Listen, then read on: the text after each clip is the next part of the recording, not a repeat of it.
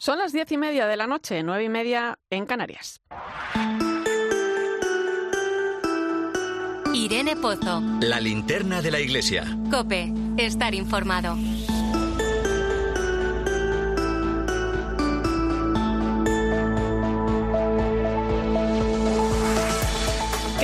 Buenas noches. Esta semana hemos vivido un acontecimiento importante que hoy va a ocupar gran parte de este programa. Probablemente sea el acontecimiento más importante del siglo XX en la historia de la Iglesia y es que hemos celebrado 60 años del inicio del Concilio Vaticano II. Un hecho, como decía, importante que llega hasta nuestros días de plena actualidad. Como han destacado los pontífices desde entonces, sigue siendo brújula para la Iglesia de este tiempo. Hablaremos de ello en un momento, además, donde el Papa acaba de recordar la necesidad de redescubrir el Concilio Vaticano II. No olvidemos que estamos viviendo un proceso sinodal que invita, bueno, pues a que la Iglesia se pregunte sobre sí misma, como ya hizo hace 60 años. También vamos a poner el foco en una cuestión que necesita un poco de reflexión. Los obispos de Familia y Defensa de la Vida publicaban esta semana una nota con motivo de la tramitación de leyes como la del aborto, la conocida como ley trans. En ella recuerdan que es parte de la misión de la Iglesia alzar la voz cuando la dignidad, la dignidad de la persona humana se ve amenazada.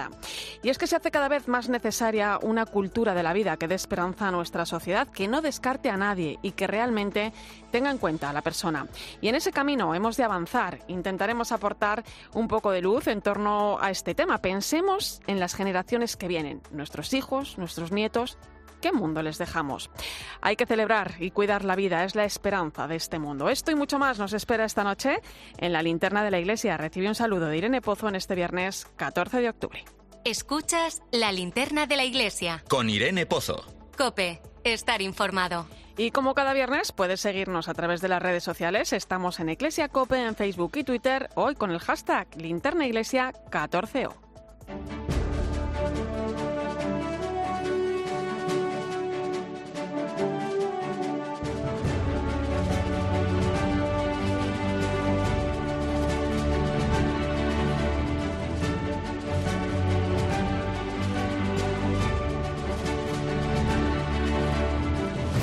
Repasamos hasta ahora las principales claves de la actualidad de la Iglesia que nos deja la semana. Lo hacemos con Nacho de Gamón. Buenas noches. Buenas noches, Irene. Y empezamos hablando de la reunión de responsables de las oficinas para la protección de menores y prevención de los abusos creadas en las diócesis, congregaciones religiosas y otras instituciones de la Iglesia que se han celebrado durante este viernes en Madrid.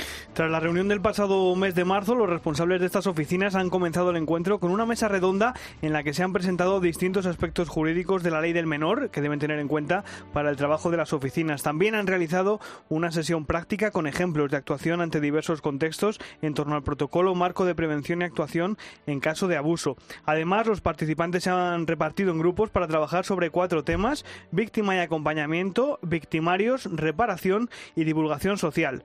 Por último, Confer ha organizado una sesión de trabajo sobre el abuso de menores en entornos de marginalidad.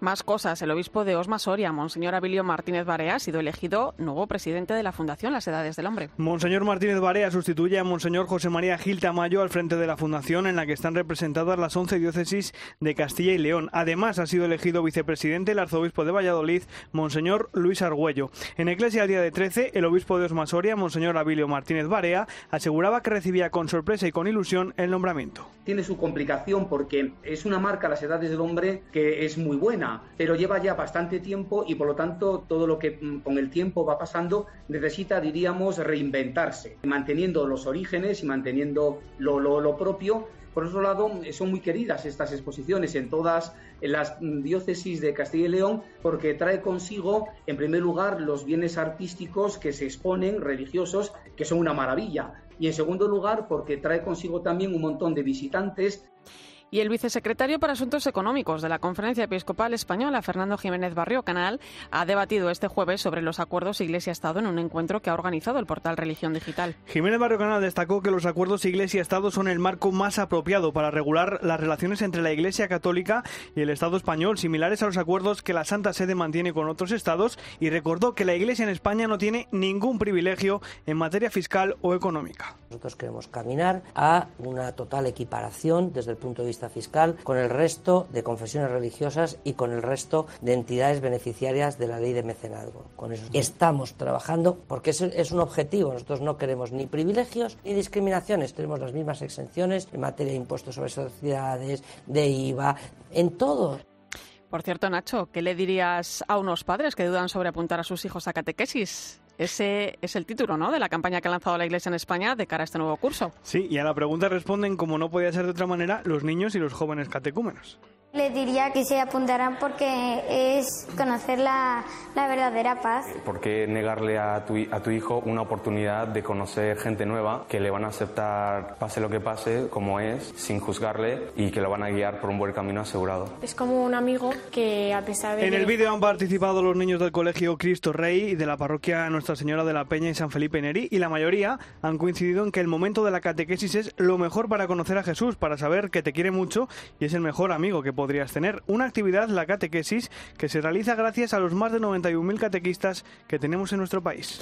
Más cosas. Los obispos españoles de Familia y Defensa de la Vida han publicado una nota en la que muestran su preocupación ante la tramitación de la nueva ley del aborto y la llamada ley trans. El presidente de la subcomisión, Monseñor José Mazuelo, se preguntaba en la tarde de COPE por qué si todos los fetos son iguales, algunos se pueden abortar hasta los tres meses y otros, los que tienen por ejemplo síndrome de Down, se pueden abortar hasta los cinco meses y medio. Y sobre la llamada ley trans, aseguraba que no busca el bien de los transexuales, sino imponer la ideología de género. Es que cómo es posible borrar la natura de esa forma. ¿Cómo es posible decir que no existe un sexo cromosómico, hormonal, anatómico? Aquí parece que ahora es solamente el deseo. Y lo que es más grave, una medicina al servicio del deseo, porque se quiere despatologizar la transexualidad, que me parece muy bien, pero no nunca van a poder desmedicalizar la transexualidad y ese es el problema. Pues Nacho de Gamón, gracias. Es un placer, Irene. En este punto nos vamos a quedar porque hablamos de unas leyes que atentan contra la dignidad de la persona y que se están tramitando en el Parlamento en estos momentos. El tema es serio, tanto que una decisión equivocada puede romper una vida para siempre.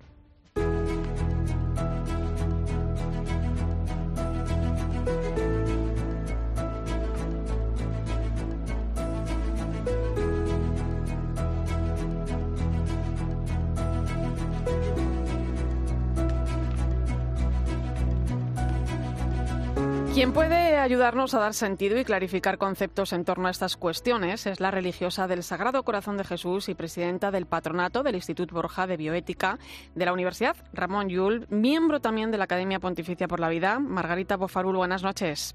Hola, muy buenas noches. Eh, se Gracias por invitarme a su programa. Un placer. Eh, se nos presentan eh, estas cuestiones, eh, bueno, pues la del aborto, la eutanasia, el tema de género, como un derecho amparado por la legislación y se corre el riesgo de pensar que es lo mejor para uno mismo, ¿no? Pero realmente se nos condiciona a ir en un único camino, ¿no? Sí, realmente creo que estamos faltos y necesitados de debate y de reflexión. Se nos presentan opciones únicas, obviando datos y valores en juego. Eh, por ejemplo, eh, Margarita, en España se acaba de cumplir el primer año de la entrada en vigor eh, de la ley de la eutanasia, ¿no? Y me pregunto si realmente, bueno, pues esta ley responde a una necesidad real en la sociedad, ¿no? ¿Qué valoración podemos hacer de esto? Bueno, creo que la necesidad real, y lo vamos viendo, no es la de una ley de eutanasia, sino la necesidad de dar cobertura universal real, efectiva, por ejemplo, a la ley de dependencia. ¿Cuántas personas han fallecido esperando todavía estos servicios? ¿no?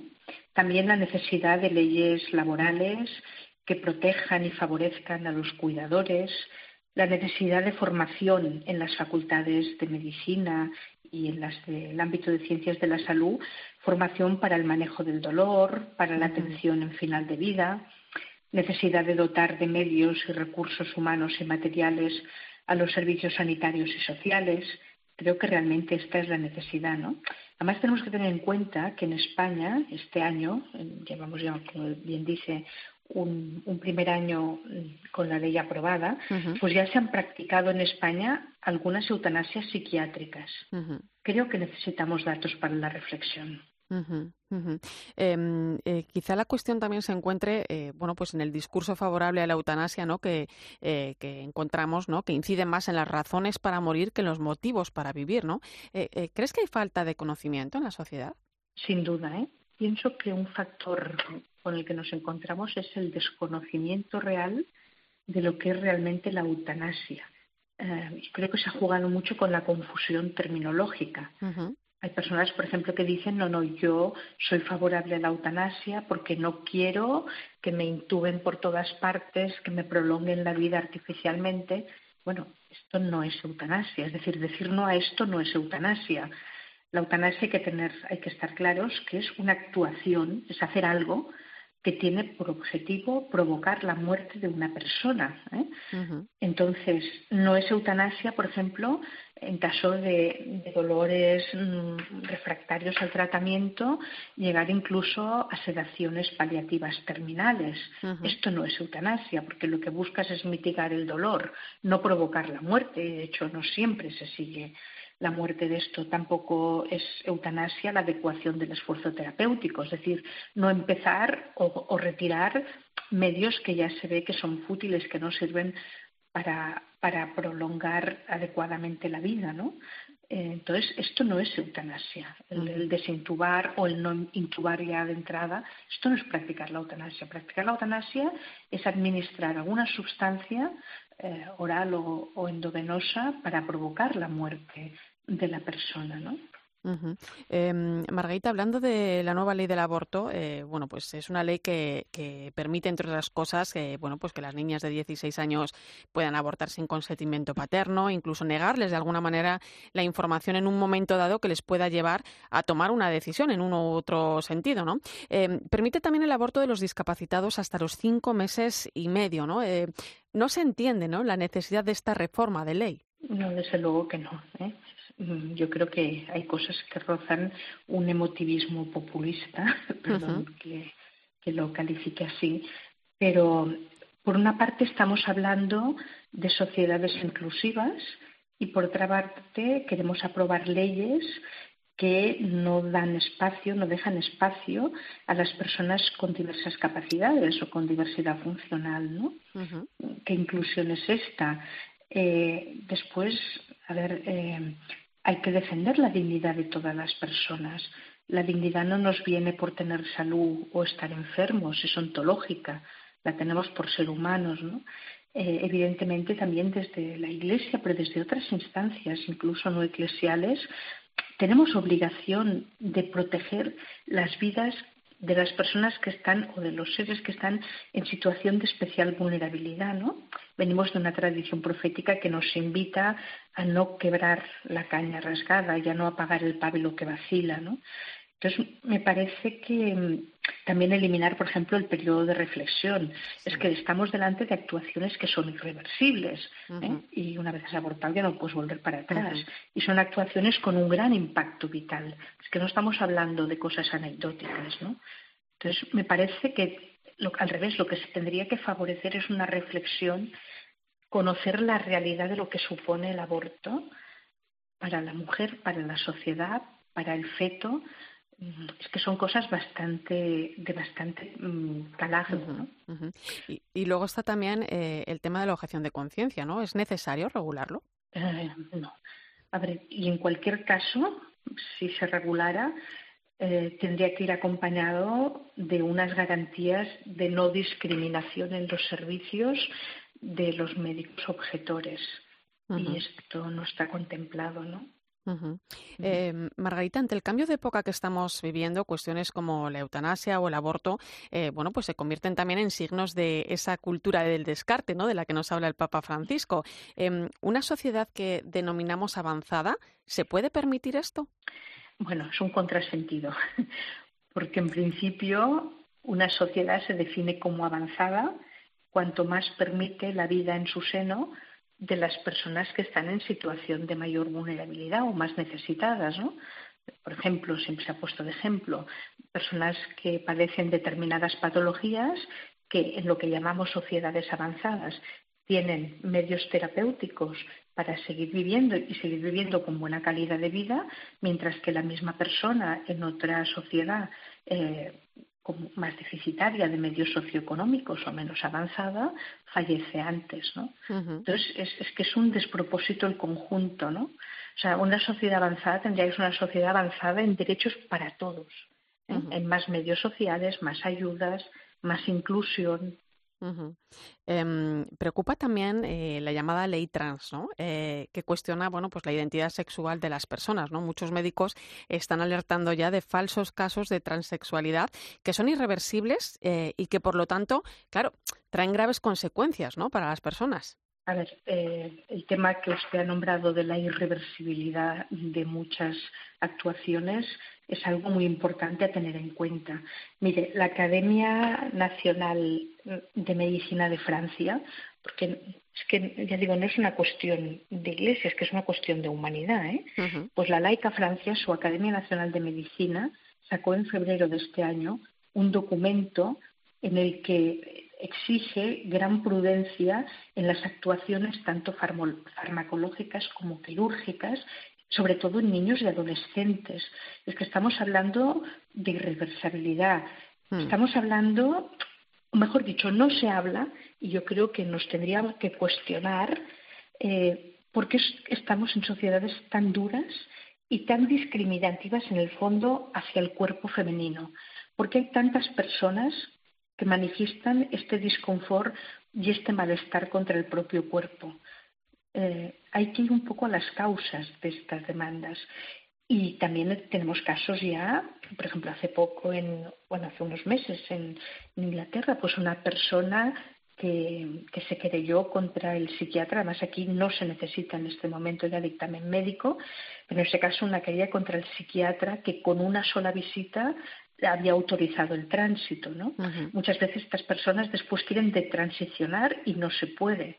Aparte que se están obviando todos los efectos secundarios, las cuestiones, eh, las implicaciones que tiene para la salud de la persona este tipo de actuaciones, ¿no? Entonces yo creo que una cosa es la inclusión, el atender que es una necesidad las personas que presentan ciertos malestares, pero es que aquí no necesitas tener malestar, sencillamente, tal como se nos está presentando, puede ser una decisión en un momento dado por otras, eh, por otras cuestiones, ¿no?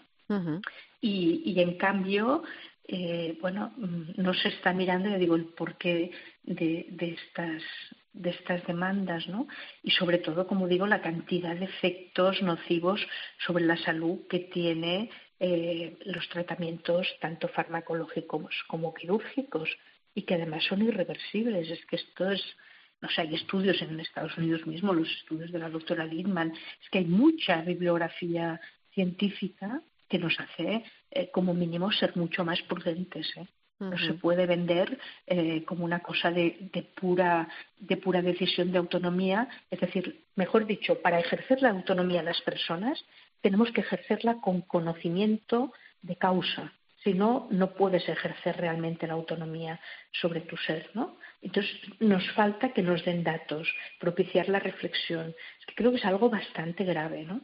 Estamos generando unas sociedades donde hay mucho malestar, sobre todo en adolescentes chicas, ¿no? Bueno, nos tiene que hacer pensar un poco todo esto. Bueno, que nos sirva por lo menos para reflexionar, efectivamente.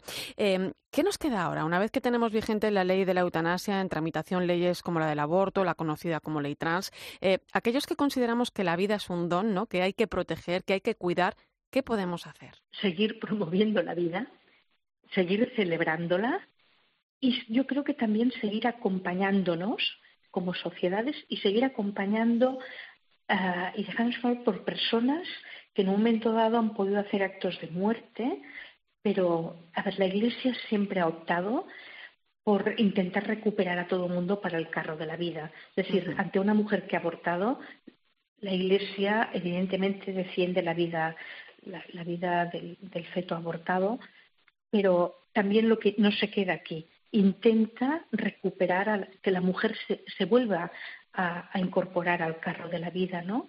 Eh, hay que promover la vida, hay que promover valores, hay que dar ayudas, porque también aquí, eh, evidentemente, promover leyes laborales justas, que, que, protejan la maternidad, que no penalicen laboralmente a las mujeres gestantes.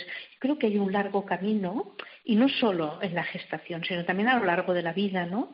Mm, ¿Qué leyes favorecen la vida y qué leyes ponen a las personas en situaciones, pues a veces de asfixia económica y social Es muy duro, por ejemplo, que alguien tenga que pedir la eutanasia porque se siente una carga social para su familia o para la sociedad. ¿no?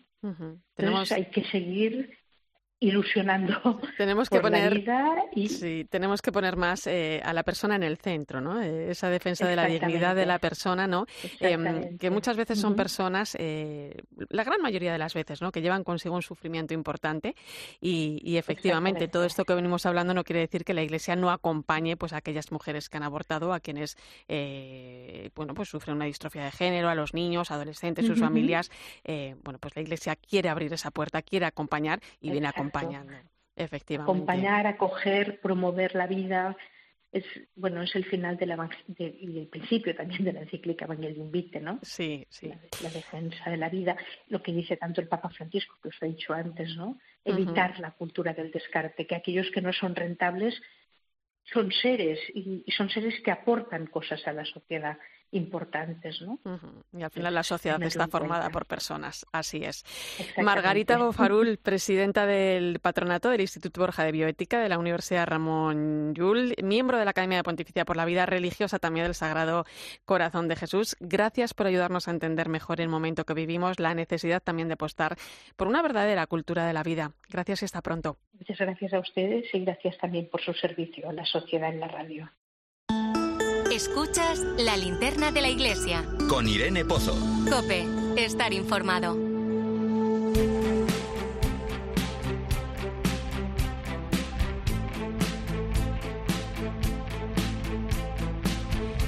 Tiempo ahora para la información de las diócesis. Comenzamos en Plasencia, donde ya está todo preparado para la toma de posesión de su nuevo obispo, Enrique Brotons, en una misa que será transmitida por 13 a partir de las 11 de la mañana. Cope Plasencia, Gema 10, buenas noches. Buenas noches, Irene. Esta tarde llegaba don Ernesto Brotonsten a la diócesis de Plasencia. La primera localidad en pisar ha sido Navalmoral de la Mata, recibido de manera extraordinaria. Más tarde ha llegado a Plasencia, donde ha hecho profesión de fe y juramento de fidelidad. La plaza de San Nicolás acogerá mañana a las 800 personas invitadas a la ordenación de don Ernesto, el número 83 de obispos en la diócesis de Plasencia. Una ordenación al aire libre, por primera vez desde 1976 ya que la catedral está cerrada al culto por albergar las edades del hombre. La ceremonia de ordenación que comenzará a las 11 de la mañana será presidida por don Juan José Omella, cardenal arzobispo de Barcelona y presidente de la conferencia episcopal. Estará acompañado del arzobispo de Mérida Badajoz, don Celso Morga y don Vicente Jiménez, arzobispo emérito de Zaragoza.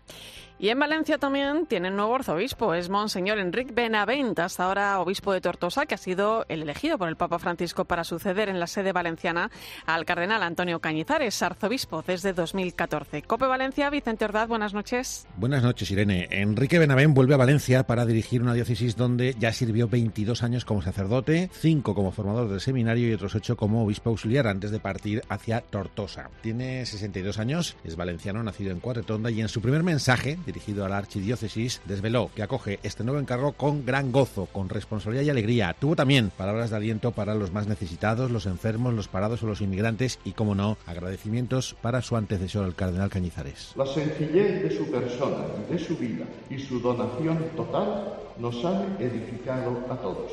Un cardenal, Antonio Cañizares, que se queda como administrador apostólico durante un par de meses y que en su despedida, agradecido por estos ocho años intensos, reconocía que se ha desgastado hasta la extenuación. He llegado a la meta.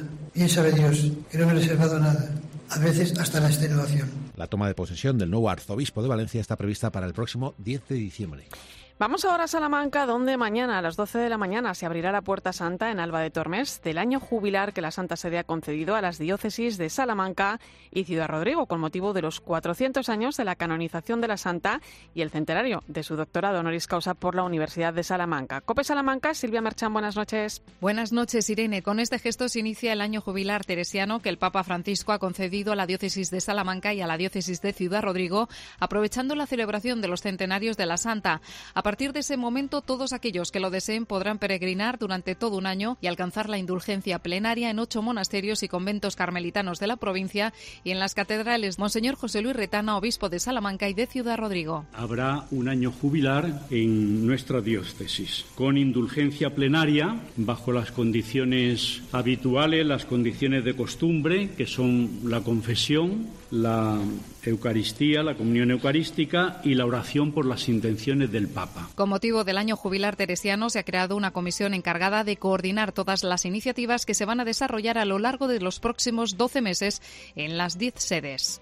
Y seguimos en Salamanca, concretamente en su catedral, donde este jueves se ha presentado una exposición que dará la vuelta al mundo. De Mystery Man es el nombre de esta obra, en la que se muestra el cuerpo de Jesús como nunca antes se había visto. Allí ha estado nuestro compañero de 13, Carlos de Arteaga. Buenas noches, Carlos.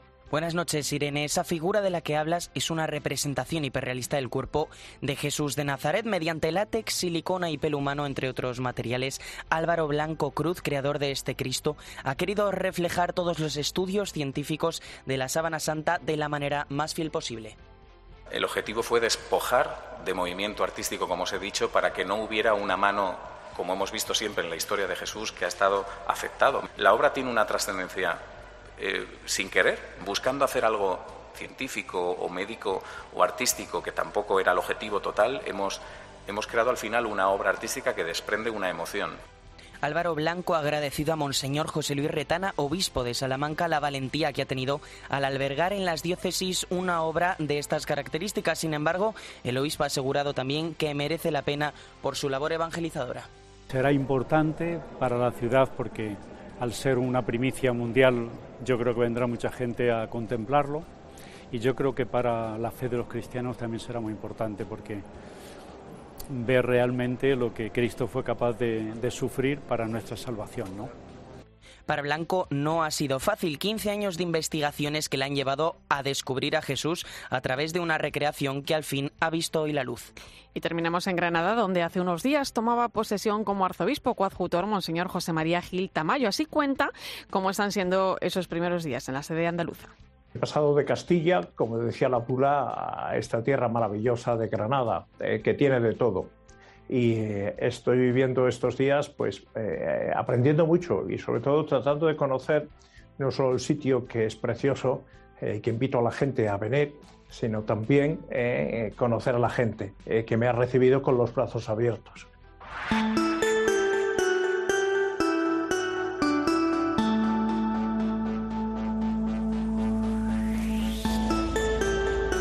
Pues enseguida llegamos a las 11 de la noche, las 10 en Canarias. Hablamos del que probablemente sea el acontecimiento más importante del siglo XX en la historia de la Iglesia. Hablo del Concilio Vaticano II. Se cumplen 60 años desde que comenzará. Será a partir de las 11 de la noche, las 10 en Canarias.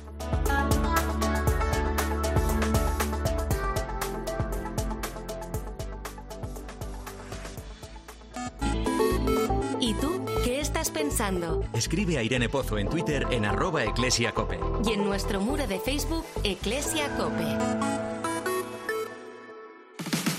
Este fin de semana Cristina tiene un plan. Que ya estamos aquí. En Cope de 10 de la mañana a 2 de la tarde, los sábados y domingos, el mejor entretenimiento lo encuentras en fin de semana. Bienvenido a tu programa de fin de semana. Con Cristina López Slichting.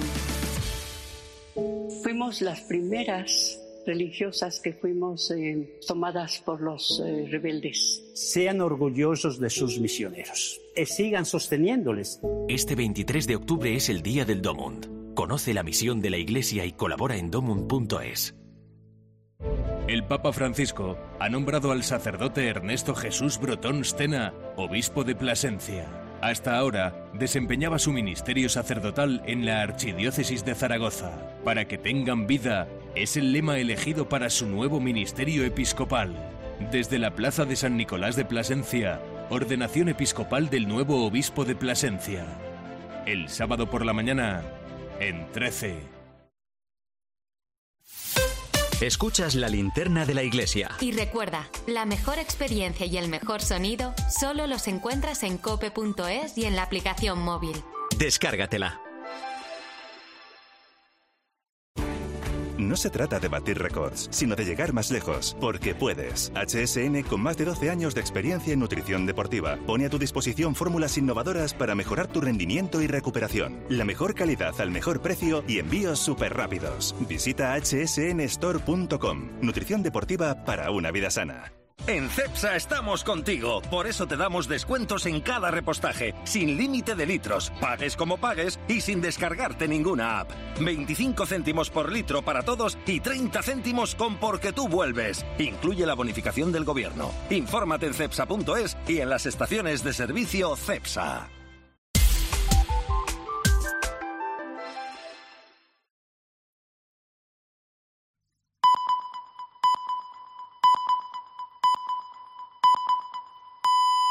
Son las 11 de la noche, las 10 en Canarias. Irene Pozo. La linterna de la iglesia. Cope. Estar informado.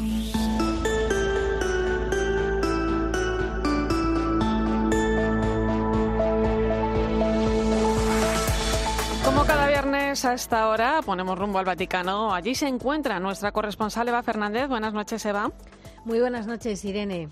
Eh, el Papa Francisco recibía ayer a los miembros del Pontificio Instituto para las Misiones Extranjeras. Es el primer instituto misionero en Italia, eh, a los que dirigió unas palabras importantes porque, bueno, pues recordaba que el mundo está lleno de conflictos bélicos, Eva, que apenas conocemos. Sí, la verdad es que el Papa les abrió el corazón, asegurando que hoy en día todos estamos preocupados por Ucrania, eh, una guerra a las puertas de Europa, ¿no? Pero también hay guerras olvidadas que han durado años, eh, más de diez en Siria, iba recorriendo el Papa en Yemen, en Myanmar, en África, países y guerras que no cuentan, explicaba Francisco, y olvidar las guerras de los países pobres es un pecado. Francisco agradeció a esta institución que tiene a tantos misioneros por el extranjero que den a conocer esas eh, labores heroicas de todos los misioneros y que además los propios misioneros hayan sabido descubrir la importancia de explicar qué sucede en los países en los que están destinados. Una evangelización que ellos hacen desde hace mucho tiempo y muy bien, por cierto, a través de la revista Mundo Misión y de la agencia Asia News, ¿no? Y su desafío, les explicaba el Papa, sigue siendo hoy el ser la voz de los sin voz y dar a conocer tantas historias bonitas, pero también muchas eh, injusticias de, países, de sociedades que están marcados por fuertes desigualdades. Eh, también, Eva, eh, bueno, hemos celebrado un aniversario importante esta semana. han sido los 60 años del inicio del Concilio Vaticano II. El Papa presidía misa en San Pedro. bueno, en una celebración que se vivió de una forma muy especial, ¿no? Sí, sí, realmente ha sido una de las ceremonias más impactantes que he vivido en la Basílica de San Pedro, porque era como si se mm, reviviese esa imagen icónica que tenemos en, la cabeza, ¿no? que hemos visto en tantas ocasiones de hace 60 años con los obispos de todo el mundo sentados en esa doble tribuna a ambos lados del pasillo central de la basílica, que eso no se ha vuelto a ver, ¿no? Y aunque en esta ocasión tan solo estaban presentes unos pocos obispos, se notaba en el ambiente como ese peso de la historia. Y de hecho, antes de que comenzara la misa, eh, estuvieron leyendo mm, textos de San Juan XXIII cuando convocó el concilio y de las dos constituciones dogmáticas, Lumen Gentium y Gaudium et Spes. Además, Irene resultó muy simbólico. Yo creo que ahí mm, todos nos quedamos impresionados y también se pudo ver en las imágenes. Em, se decidió colocar los restos de San Juan 23 se trasladaron a la nave central, normalmente está en un lateral, y se, y se colocaron cerca del altar, en cierta forma em, como simbolizando ¿no? que él continuaba presidiendo este aniversario. ¿no? Y luego, bueno, pues la homilía del Papa es de esas que conviene releer, ¿no? Porque, porque el Papa habló con pasión sobre la Iglesia, animó a que la Iglesia vuelva a dar la primacía a lo esencial, a, que esté loca de amor por Dios y por las personas. Eh, decía el Papa que, mm, que, Dios nos libre de ser críticos e impacientes, amargados, iracundos, porque una iglesia enamorada de Jesús no tiene tiempo para conflictos, para venenos y para polémicas. La verdad es que cada una de las palabras que utilizaba el Papa en esta homilía mm, no, estaba muy pensada ¿no? y mm, con vistas a contrarrestar es los conflictos internos animó a no caer en la tentación de la polarización. Demasiadas veces explicaba el Papa después del concilio, los cristianos se han empeñado en desgarrar el corazón de su madre. Una idea, la verdad, preciosa, ¿no? Como explicaba el Papa esta, esta división ¿no? de preferir mm, el, decía ser progresistas o conservadores en vez de reconocerse hijos humildes y agradecidos de la Santa Madre Iglesia. ¿no? Y, fíjate, un último aspecto, Irene, pero a mí me llamó mucho la atención ¿no? esa importancia que el Papa dio mm, como un rasgo distintivo de la Iglesia, la alegría, ¿no? Porque si hay alegría explicaba, hay gratitud por el don de Dios y no surgen los enfados porque las cosas no van como a, cada uno de nosotros nos gustaría que fueran, ¿no? O sea que, en resumen, una gran humilía que concluyó con, con la petición, con el deseo de que miremos alto, de mirar la Iglesia como la ve Dios llevando el amor de Cristo a todo el mundo, porque Él es el único que salva. Enseguida vamos a profundizar eh, precisamente en lo que supuso el Concilio Vaticano II y cómo llega hasta nuestros días. Así es que gracias, Eva, y buen fin de semana. Igualmente, buen fin de semana para todos. Gracias. Irene Pozo. La linterna de la iglesia. Cope, estar informado. 11 y 5 minutos de la noche, una hora menos en Canarias, entramos en tiempo de tertulia hoy con el análisis del catedrático de Teología Moral de la Universidad Pontificia Comillas, Julio Martínez. Bienvenido. Eh, muchas gracias. Y también tenemos aquí al director del grado de Humanidades de la Universidad CEU San Pablo, Fernando Bonete. ¿Cómo estás? Buenas noches, Irene. Muy bien.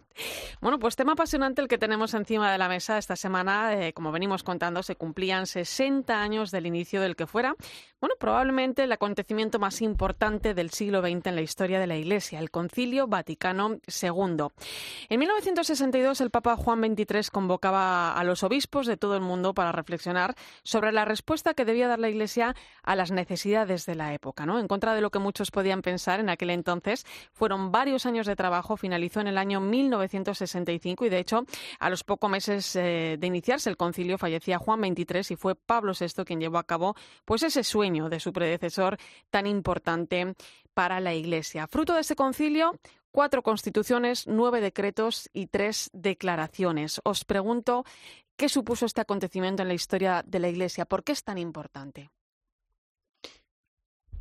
Es importantísimo, desde luego, el, acontecimiento por excelencia del siglo XX, eh, porque de él seguimos viviendo de alguna manera y durante todas estas eh, seis décadas, pues hemos ido ahondando y ese ahondar en el concilio no se ha concluido, ¿no? Es un concilio pastoral en el que la Iglesia se miró a sí misma no para centrarse sobre sí, sino para volverse hacia el mundo y dar respuesta a los problemas. Es eh, poner a toda la Iglesia en estado de misión. ¿no?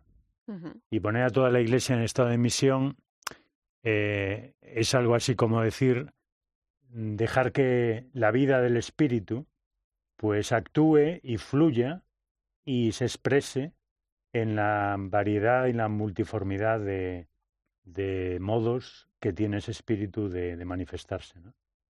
Entonces, a lo largo de, estas décadas, pues eh, no hemos agotado el significado del concilio, como se ve, ¿no? Porque el Papa Francisco sigue en este momento, pues, eh, sacando agua de ese pozo y agua renovada y buena, ¿no? Yo, yo, que digo esto no para presumir, ¿eh? pero yo que soy joven, que, todo lo que he vivido de la iglesia ya es una iglesia posconciliar. Para mí no, no, no hay otra iglesia por mi edad y, por la y por el tiempo en el que he vivido la fe.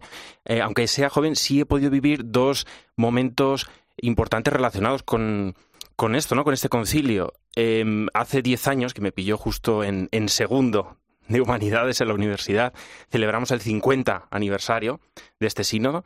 Eh, y perdón, de este, de este concilio, y ahora el, el 60, ¿no? Eh, por entonces, hace 10 años, eh, había un, debate muy fuerte sobre si realmente el sínodo había tenido un impacto positivo, un impacto negativo, eh, bueno, toda esta controversia que siempre ha rodeado el sínodo, pero también había una fuerte reflexión sobre hasta qué punto habíamos conseguido cumplir con lo que se proponía en el, en el, concilio, o no, ¿verdad? Es que me está saliendo la palabra sínodo porque es que creo que está muy relacionado con el sínodo actual, ¿no? Que ahora quería mencionarlo.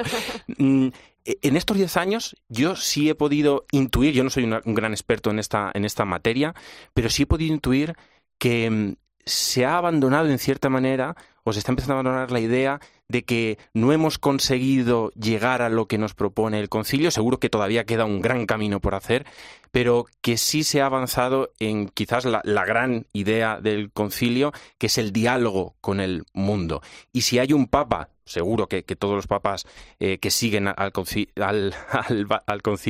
han, han, intentado esto, ¿no? Pero si hay un papa que de verdad está intentando cumplir con esta idea, es el Papa Francisco, y de ahí que me salía la palabra sínodo, el sínodo que estamos viviendo ahora, o más que un sínodo, un camino sinodal hasta 2023 en el que se nos está pidiendo que, por favor, escuchemos y dialoguemos con el mundo. Eh, el, concilio abarcó muchas de las cuestiones que hoy siguen, eh, bueno, nos siguen ocupando y nos siguen preocupando, ¿no? Eh, la, paz, la dignidad de la persona, la liturgia, el papel de los laicos, los medios de comunicación, pero sobre todo se preguntó la libertad religiosa, ¿no? Y se preguntó eso que decías tú, Julio, antes, ¿no?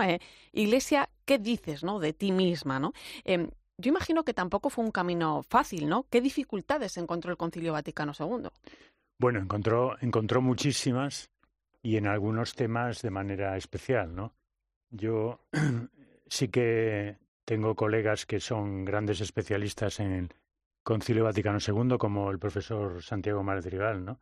que es uno de los especialistas mundiales hoy más importantes y lo tenemos, por suerte, pues en la, en la Facultad de Teología de la Universidad de Comillas.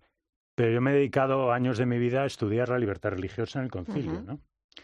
Y ese es uno de los temas que encontró una oposición frontal, porque al concilio llegaron como, como dos grandes grupos, uno que, que quería que la Iglesia pronunciase la palabra libertad religiosa, porque, eh, por ejemplo, Estados Unidos, ¿no? Eh, estamos en el momento del presidente Kennedy y un presidente que, que siendo católico, eh, se le pone todas las dificultades de, de, poder ser presidente precisamente por ser católico y porque la Iglesia no respeta la libertad religiosa, por ejemplo. Y, después estaban los obispos de España en una situación de, de Iglesia, de Estado confesional católico. ¿no? Bueno, allí conflagraron como, como un choque ¿no? de, el cardenal Ottaviani, por una parte, que, que era la postura de, de la, del Estado confesional católico, y el cardenal Bea, que de alguna manera representaba pues la apertura. Y ahí hasta tuvo que intervenir el Papa, ¿no?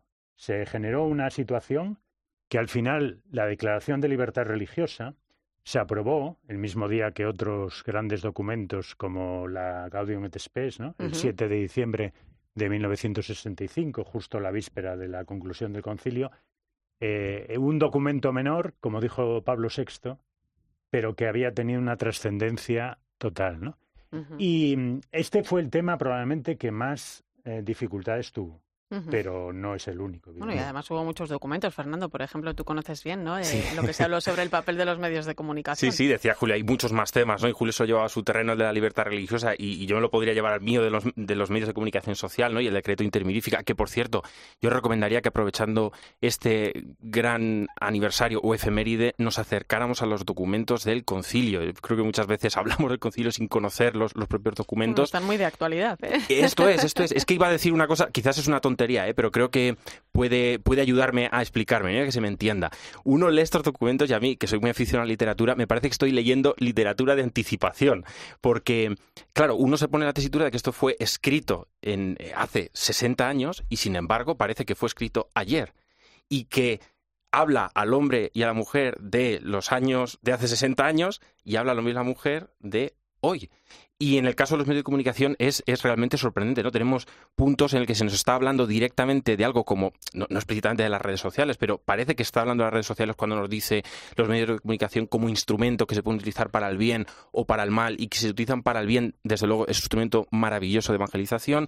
Tenemos también un apartado del punto 5 en el que se nos habla, realmente se nos está hablando de la desinformación que es, si cabe, el gran peligro, el gran mal el que puede caer hoy la comunicación y el periodismo, las noticias falsas, quizás no en esos términos ¿no? de, de actualidad, pero en el fondo se nos está hablando de esto, que son temas de hoy, pero reflexionados hace 60 años. Oye, em, eh, avanzabas algo antes, Fernando. Eh, frutos del concilio, por ejemplo, es el sínodo de los obispos, ¿no? Y ahora me pongo en el momento actual donde la Iglesia pues está viviendo un proceso sinodal de cara al próximo sínodo, ¿no? ¿Cómo puede ayudar el Concilio Vaticano eh, II a este proceso, ¿no? Podemos hablar del sínodo de la sinodalidad como algo reflejo al concilio. Sí, yo, yo creo que, que sin duda, ¿no? Es verdad que, que la sinodalidad precede al, al Vaticano II, ¿no? Lo que pasa es que el Vaticano II, por ejemplo, en la lectura que hace el Papa Francisco, tiene como dos grandes pilares para él. Uno es poner a la Iglesia en salida, es decir, una Iglesia misionera, una Iglesia que la comunión con el Señor la hace siendo peregrina, eh, saliendo ¿no? a, la gente, a todas las gentes, y de ahí la profunda renovación de las estructuras eclesiales, eso que el Papa llama conversión pastoral de las estructuras. Estas dos grandes ¿no? ideas que, que el Papa está eh, desarrollando desde, desde su exhortación programática Evangelii Gaudium en el uh -huh. año 2013, a pocos ¿Sí? meses de, de, ser elegido, hasta la última eh, Predicate Evangelium, uh -huh. que, que, bueno, que, que, ya habla de reforma, ¿no? De reforma de, de, la curia romana y de. Entonces, en estos dos pilares, en realidad, eh, ¿cuál es el sujeto evangelizador? Pues el sujeto evangelizador es el pueblo fiel, ¿no? Es el pueblo de Dios. Esta, esta um, visión que al Papa le, entusiasma de tal manera, ¿no? Que la, la ha vivido como pastor en, en, la Iglesia bonaerense y hoy en la Iglesia Universal, ese pueblo fiel, y ahí está el sentido de la fe de los fieles, ahí está toda la cuestión de que cada cristiano es evangelizador, ahí está el caminar juntos, buscando qué es lo que el Espíritu nos, nos dice hoy, ¿no? Bueno, esta, estos son, uh -huh. son la, los datos esenciales del sínodo, ¿no? Uh -huh. eh, pasado, presente y futuro del Concilio Vaticano II. Eh, ¿Cómo miramos hoy eh, al Vaticano II, no? ¿Qué conclusión sacamos 60 años después? Yo me llevo un poco en continuidad también de la pregunta anterior, ¿eh? que decías, ¿es un reflejo este sínodo del concilio? Eh, yo diría más, no creo que pudiéramos entender, no tanto la, la historia y el núcleo y la teoría del, del, sínodo, que como muy bien ha dicho Julio, nos retrotrae a los orígenes de la propia Iglesia y de la constitución sí. de la Iglesia. Pero no creo que pudiéramos entender las actitudes con las cuales tenemos que hacer frente a este sínodo y las actitudes que necesitamos cada uno de nosotros para poder cumplir con lo que el Papa Francisco quiere mm, de nosotros en este, en este sínodo. ¿no? Eh, la humildad para escuchar a aquellos que no creen lo que nosotros creemos, el diálogo con todo tipo de sensibilidades, eh, superar el clericalismo, como muy bien decía Julio, somos todos los que formamos parte de, del pueblo de Dios los que tenemos que apoyar este proceso, todos, eh, la apertura al cambio, eh, bueno, el, también el dejar atrás los prejuicios, los estereotipos, todas estas actitudes yo creo que no se entenderían o no seríamos capaces de llevarlas a cabo sin el Concilio Vaticano II, aunque mm. lo proponga el sínodo. Sí, sí, y, y como decía Fernando, junto con, con esas enfermedades, ¿no? Que, que, lo que militan es en evitar que el espíritu nos hable y, y, nosotros seguirle, también está la mundanidad, que es eso de centraros en, en nosotros mm. mismos uh -huh. sí, sí. y con un lenguaje y una apariencia religiosa, pero en realidad vacíos de Dios, ¿no? Uh -huh. Esto que el Papa está como poniéndolo sobre en la diana, ¿no? Como diciendo, cuidado, que esto nos puede pasar, ¿no? Y entonces, precisamente cuando él eh, formula ese sueño, ¿no? Sueño con una opción misionera capaz de transformarlo todo, para que las costumbres, los estilos, los horarios, los lenguajes, toda la estructura eclesial se convierta en un cauce adecuado para la evangelización ese, ese sueño, ¿no? Es en el que está la Iglesia en este momento. Bueno, pues nuestra recomendación es coger también todos esos documentos fruto del concilio y, y, releerlos, como bien también decía Fernando. Vamos con otro tema. Vamos a escuchar el comentario de Ana Medina que nos habla en esta ocasión del hambre y la pobreza. Buenas noches, Ana. Buenas noches, Irene. Andábamos preocupados por hacer o no ayuno intermitente cuando otros no tenían desayuno en la mesa. Hablábamos de alimentación consciente y de real fooding cuando para muchos lo real, lo crudo, era lo poco que tenían para llevarse a la boca. Nos preguntábamos si de verdad existía el hambre en el mundo, en pleno siglo XXI, con la de avances que hay. Y ahora nos saluda en el vecino de nuestro bloque, o nos encontramos los más afortunados comparando precios y programando lavadoras por la noche. Veíamos las barbas de nuestro vecino cortar y andábamos atusando la nuestra, sin conciencia de que la balanza de la fraternidad se desmorona cuando uno de los lados tiene sobrepeso por vivir por encima de las posibilidades de todos. El derecho a la alimentación es universal y por desgracia está siéndolo también la crisis que afecta al acceso a una alimentación básica, digna, necesaria para el desarrollo de la persona. El hambre ha aumentado en el mundo y afecta a 828 millones de personas, 50 millones más que en 2020, según Naciones Unidas. Una de cada diez personas sufre pobreza extrema en el mundo. Entre las causas, la guerra de Ucrania, el cambio climático, la pandemia, pero también una responsabilidad personal tuya, mía y de todos nosotros que resquebraja el suelo sobre el que construimos nuestra sociedad.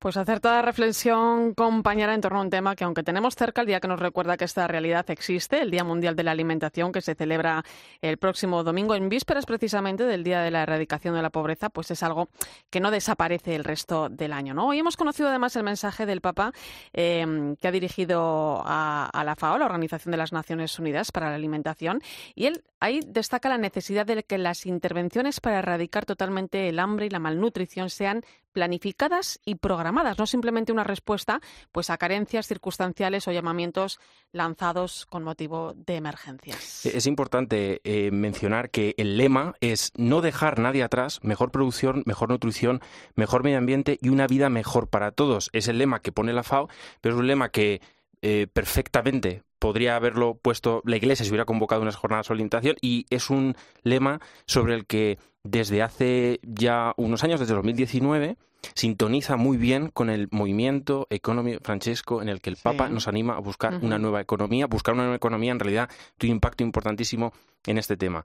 Y, y, además el lema es acertadísimo porque nos pone en la tesitura de los temas realmente importantes. Mejor producción, necesitamos conseguir un nuevo sistema productivo, un nuevo modelo productivo eh, orientado hacia el bien común y que se ha movido por el bien común, mejor nutrición, los recursos, los recursos no son solo de unos pocos, son de todos y debemos recordar esta idea cuando hablamos de la acumulación de bienes y mejor medio ambiente. Si no cuidamos la creación, no habrá nutrición, no habrá producción. No podemos perder esto de vista, ¿no? Bueno, pues buen resumen, Fernando. Gracias. Por cierto, eh, esta mañana nos, nos, despertábamos con, bueno, pues con una noticia triste, ¿no? El microbiólogo César Nombela, eh, que fuera catedrático de la Facultad de Farmacia de la Universidad Complutense de Madrid, fue presidente también del Consejo Superior de Investigaciones Científicas del CSIC, pues fallecía a los 76 años eh, de edad la pasada madrugada. Julio, tú, tú tuviste, bueno, pues el placer de conocerle. Sí, el, el placer y el honor a César, un hombre realmente de fe y de ciencia, un profundo cristiano muy comprometido con la Iglesia y con, con todas las causas de, del reino. Y la verdad que yo siento mucho su fallecimiento. Estoy seguro y siento así en la fe que, que el Señor ya le ha cogido en sus brazos y quiero mandar un abrazo muy fuerte a su familia y a sus amigos. ¿no? Un científico de fe. Sí. Yo tuve la suerte de tratarle bastante, tanto cuando fue presidente del CSIC, que yo era rector, en comillas, mis primeros años, como luego cuando fue rector de la Menéndez Pelayo. ¿no? Y realmente un hombre... Yo, eh, cuando pienso en César, mm, pienso en el científico, evidentemente, porque lo era, pero pienso en el católico devoto, profundo, ¿no? Bueno, pues ya conoce, él ya sabe lo que tenemos, lo que nos espera. Así es que un fuerte abrazo también eh, a su familia y, desde aquí, pues este, este pequeño recuerdo a, a César Nombela. Pues hasta aquí el tiempo de análisis. Gracias, Julio Martínez. Un placer. Muchas gracias, un saludo para todos. Y Fernando Bonete, hasta otra. Muchas gracias. Escuchas la linterna de la iglesia. Con Irene Pozo. Cope, estar informado. Mañana 13 está de estreno porque llega Eméritos, un camino de fe, un programa semanal de entrevistas con algunos de los obispos más destacados de la historia reciente de nuestro país. El primer invitado mañana a partir de la una de la tarde será el cardenal Ricardo Blázquez, presidente de la Conferencia Episcopal durante dos etapas y una de las figuras más relevantes de la Iglesia en España de los últimos 20 años. Mi madre era hondamente religiosa, podemos decir una persona buena, compasiva, muy dedicada a su familia. Nosotros hemos sido ocho hermanos. Estas serían las características que yo vi en mi familia. Una familia con mucho trabajo siempre, El arzobispo emérito de Valladolid, Ricardo Blázquez, le cuenta a Isidro Catela en este primer capítulo de Eméritos, un camino de fe, sus experiencias y vivencias como sacerdote, obispo y cardenal en toda una vida dedicada a la Iglesia. También sus momentos más duros, como cuando era obispo de Bilbao y el terrorismo de ETA estaba en su punto álgido. El terrorismo ha sido una enorme lacra en aquella sociedad y también en tantos lugares de España. Nunca debió haber existido. Porque claro, se puede comprender que una persona al salir por la mañana al trabajo tuviera que mirar los bajos del coche porque podía haber una, lamba, una bomba lapa, se las trae. Como siempre, el cardenal Ricardo Blázquez con ese carácter tranquilo, abierto, conciliador que lo caracteriza.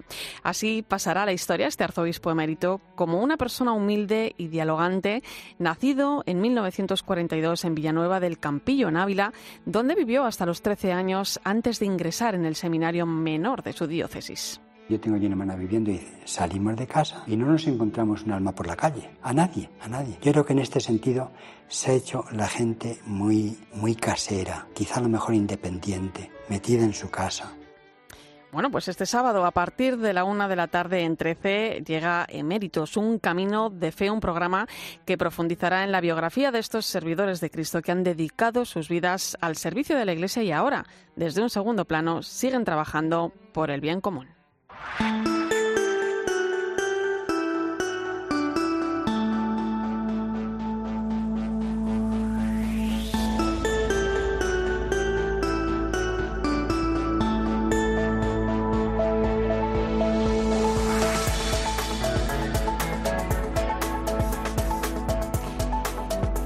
Gracias por estar ahí acompañándome una semana más en la linterna de la iglesia. Te quedas ahora con el partidazo de Cope y Joseba Larrañaga.